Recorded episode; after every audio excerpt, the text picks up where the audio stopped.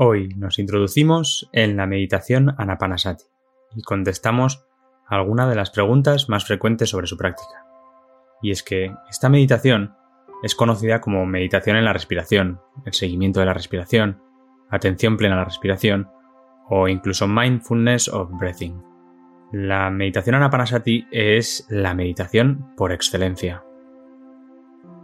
Considerada por muchos como la antesala o fase previa de la práctica de la meditación vipassana, lo cierto es que con la práctica continuada de la meditación anapanasati no solo se desarrolla la concentración o samatha, propia de las técnicas de meditación, de atención concentrada, sino que también se desarrolla y cultiva la atención plena. Además, propicia la llevanza de una vida ética y llena de valores. La meditación anapanasati nos lleva a sentarnos en silencio y quietud y observar la verdad de nuestra respiración. Simplemente sentado en nuestra postura habitual de meditación, tendremos que permanecer muy atentos a la respiración. Nos tendremos que dar cuenta cómo el aire entra y cómo el aire sale por nuestras fosas nasales. Para ello, dependiendo lo afinada que tengas la atención y la sutileza de tu respiración, puedes llevar tu atención a la zona del triángulo de la nariz, o las ventanas de la nariz, o la zona situada entre las ventanas de la nariz y el labio superior. Tan pronto te des cuenta que te has distraído, vuelve a la respiración. Este es el único y a la vez gran secreto de la meditación anapanasati. Es todo lo que has de hacer, observar la verdad de tu respiración y devolver tu atención una y otra vez a la respiración.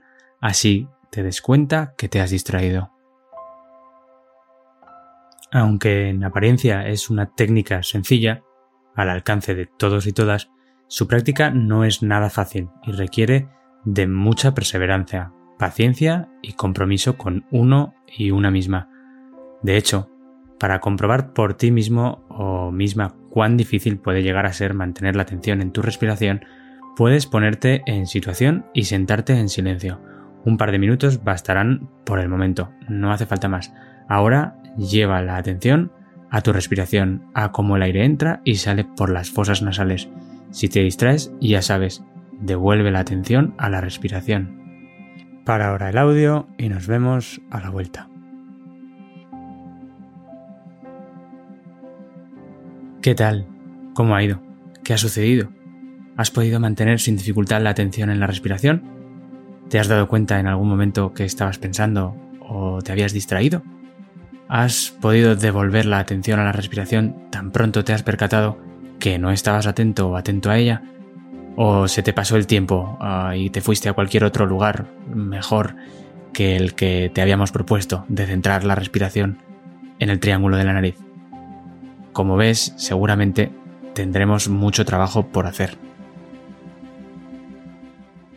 Bueno, pero centremos el tiro. ¿Qué convierte a la meditación Anapanasati en una meditación tan especial? Bueno, pues la meditación Anapanasati eh, cultiva tanto la concentración como la atención plena. De hecho, hemos visto cómo Anapanasati puede traducirse como atención plena a la respiración. Si en la meditación anapanasati solo se cultivase la concentración, no se alcanzaría la sabiduría dado que es la atención plena, sati, la que nos conduce a la sabiduría. De esta forma, mientras que la concentración únicamente enfoca la mente, solo ve, la atención plena ve y entiende.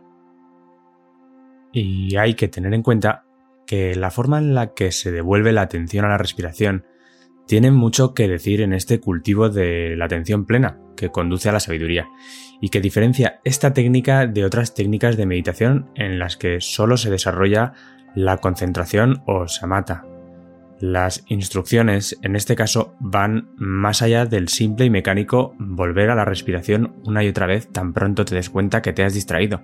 De ser así, estaríamos ante una técnica de concentración. Y ya hemos dicho que la meditación anapanasati va más allá de la pura concentración. En la práctica de la meditación anapanasati que aquí se propone, no se trata de devolver una y otra vez la atención a la respiración sin más, sino que este regresar a la respiración lo vamos a hacer muy gentilmente, muy suavemente, sin esfuerzo.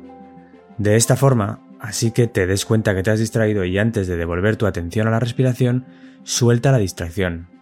Tal vez sea un pensamiento, o una imagen, o cualquier otro contenido mental. Date cuenta que te has distraído y suelta la distracción. Déjala ir y relaja la tensión que la distracción te ha ocasionado, mental o físicamente. Unas veces te darás cuenta que estás pensando y otras veces no. A veces podrás volver sin dificultad a la respiración y otras veces no. Unas veces te pasará toda la meditación cavilando, sin apenas darte cuenta de ello. Otras veces te darás cuenta que estás pensando y aunque lo intentes, no podrás devolver la atención a la respiración. No te preocupes. Estás desarrollando y cultivando sati, la atención plena. Estás cultivando la paciencia, la perseverancia y la determinación, devolviendo una y otra vez tu atención a la respiración. Recuerda que en la práctica todo lo que sucede tiene su espacio, tiene cabida. Es por ello que decimos que cuando uno o una se sienta a meditar, debe hacerlo con apertura, dando espacio a todo lo que acontece, cómo acontece, en el momento que acontece. Mm, veamos ahora qué es eso de la atención plena o sati, porque podemos decir que la atención plena es una de las facultades principales que se cultivan en la práctica de la meditación anapanasati y en torno a la cual giran muchas de las demás. De esta forma, lo primero es darme cuenta que me he distraído. Sin este darse cuenta no hay nada más. Este darse cuenta es sati. Luego ya veremos si puedes o no puedes devolver la atención a la respiración, o si la determinación aparece o no. Veremos cómo devuelves la atención, si es que puedes, pero lo primero es darse cuenta, y esto es lo que entrenamos con la práctica de la meditación. Mm, vivir con atención plena el momento presente es sin duda el horizonte al que mira la práctica. Sin embargo, ello no quiere decir que todas las demás facultades o capacidades que se cultivan sea menos importante.